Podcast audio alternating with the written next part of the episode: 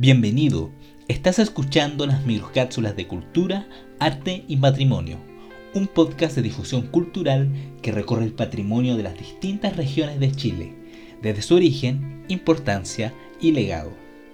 Este proyecto es posible gracias al Fondo Nacional de Desarrollo Cultural y las Artes 2021, línea fomento a la economía creativa, del Ministerio de las Artes, Cultura y Patrimonio.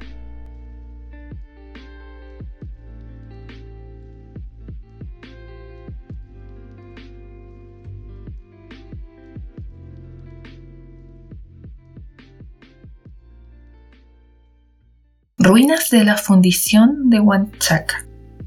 En la zona sur de la ciudad de Antofagasta se encuentran las ruinas de la antigua fundición de metales de Huanchaca. Consiste en una enorme e imponente construcción de piedra correspondiente a los vestigios de las bases estructurales de una fábrica dedicada a la fundición de plata. Fue construida a fines del siglo XIX específicamente entre los años 1888 y 1892. Siguiendo el modelo de una fábrica estadounidense, este conjunto es uno de los mayores representantes de la época del auge de la metalurgia en Chile. Los orígenes de la compañía minera Huanchaca nos remiten al año 1834. Su precursor fue el minero boliviano Mariano Ramírez se constituyó como empresa netamente boliviana dedicada a la explotación de la mina de Pulacayo, incluyendo la instalación de un ingenio para el tratamiento de los metales. Cabe indicar que las vetas de Pulacayo fueron trabajadas desde épocas prehispánicas, acumulándose desde entonces voluminosos desmontes. Este proceso de esplendor permitió una reestructuración de la compañía en el año 1872, significando la introducción de tecnologías y la incorporación de un mayor contingente laboral. En el año 1877 ya trabajaban para el consorcio 1.567 obreros y cerca de 10.000 indígenas para transporte y trabajos forzados. En esa escena los indígenas fueron distribuidos según sus capacidades en distintos tipos de trabajos asalariados, ejerciendo de este modo la combinación entre lo tradicional y lo capitalista.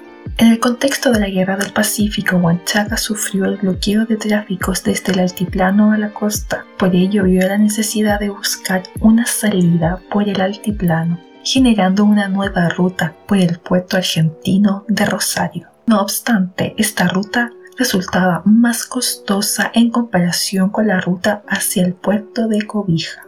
Aunque los recursos en forrajes con que se contaba en el trayecto a Rosario eran más abundantes y baratos, la mayor distancia que había en recorrer hizo que el costo de transporte por quintal fuese más o menos el mismo en ambos casos, teniendo este último la desventaja del mayor tiempo empleado en cada viaje. Finiquitada la Guerra del Pacífico, el retiro de las guarniciones militares favoreció la reactivación de tráficos recién en el año 1885, cuando, en el nuevo escenario geopolítico de la posguerra, el resultado de la explotación del mineral de Pulacayo había alcanzado gran notoriedad.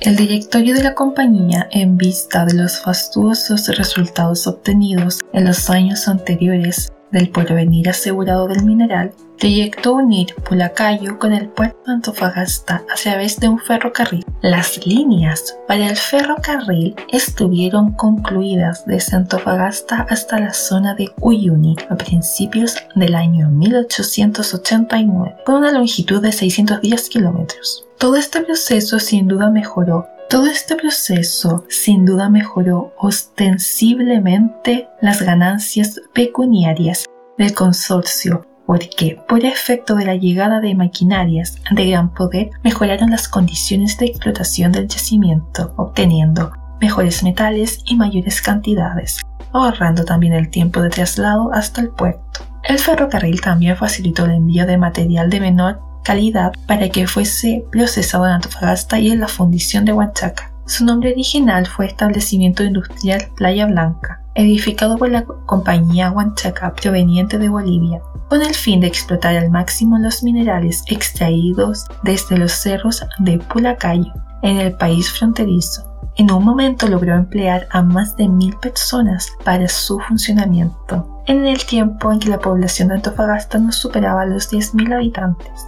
De ahí que esta empresa fuera un importante foco de desarrollo para la ciudad. Gracias a ella llegaba al poblado agua en una cañería desde la cordillera y además lo preveyó de una línea telegráfica de 531 kilómetros que unió a Antofagasta con Potosí y Sucre.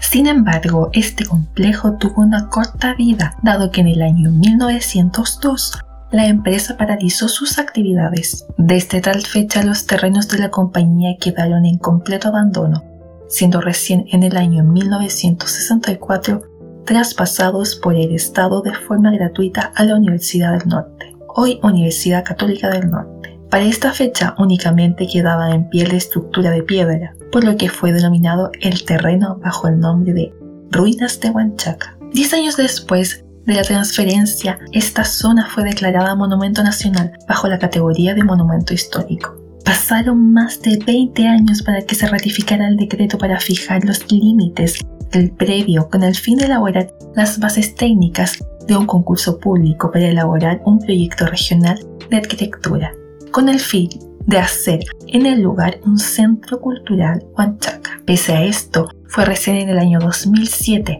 con la creación de la Fundación Buenas de Huanchaca, que el sitio fue reutilizado la construcción de una explanada al frente de las ruinas de 8.800 metros cuadrados, junto a terrazas y un anfiteatro, han permitido generar una importante oferta cultural en la ciudad.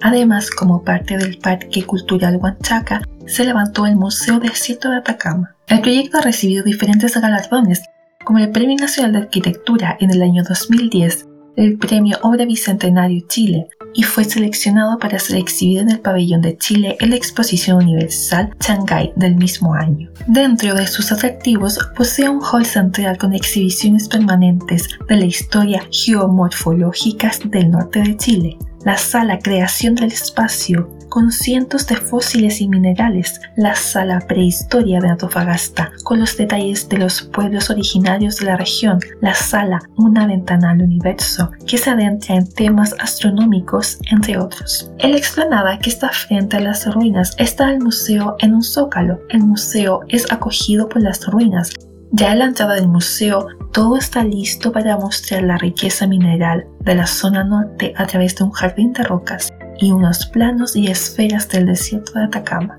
En el amplio hall central, las muestras se cambian cada cierto tiempo sin eliminar unos murales ante las ruinas de Huanchaca que explican, por ejemplo, que su nombre significa Puente de las Penas en quechua. Cinco salas intercaladas por patios interiores que captan la luz natural tienen exhibiciones permanentes con la historia geomorfológica del norte de Chile. Creación del espacio es una muestra que cuenta con cientos de fósiles y minerales, entre los que destaca una gran piedra verde llamado crisocola que fue extraída exclusivamente desde la mina de Chuquicamata. Antes de llegar a la siguiente exhibición, resulta imperdible el mural Una ventana al pasado de Luis Núñez San Martín, el mismo artista que tiene otras pinturas en el barrio histórico de Antofagasta, pintado en uno de los patios interiores y con la técnica de trampa al ojo. El mural recrea el funcionamiento en la fundición a principios del siglo XX. En la siguiente sala, Prehistoria de Antofagasta, se encuentran detalles de los primeros pueblos de la región. Luego en la sala de la minería se puede ver la evolución de las herramientas usadas a principios del siglo XX en esta industria. La última exposición, Una ventana al universo, es patrocinada por el Observatorio Europeo Austral y a través de unas ventanas sobre unos paneles muestra cómo nacieron las primeras galaxias qué es la materia oscura y cuánto puede crecer un agujero negro. Desde cualquier parte del pasillo central del museo se puede ver el monumento a través de unos ventanales mientras se recorre otras colecciones temporales como la historia de la clásica fiesta de la tirana y los trajes de llamativos colores que llegan a pesar hasta 60 kilos. Al final del museo está el Muro Sur, un lugar que permite que los artistas de la región expongan sus trabajos más recientes. Por último, con un auditorio para 100 personas, una tienda, el Café de las Ruinas y el Rincón Minero enfocado a los niños para que mediante dibujos y juguetes conozcan la cultura minera. Con todo lo anterior, el Parque Cultural Huanchaca se ha convertido sin duda en uno de los lugares icónicos de Antofagasta.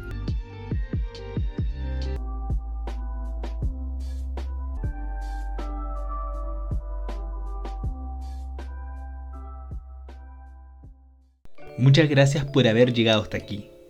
Te esperamos en una próxima microcápsula de cultura, arte y patrimonio. Hasta pronto.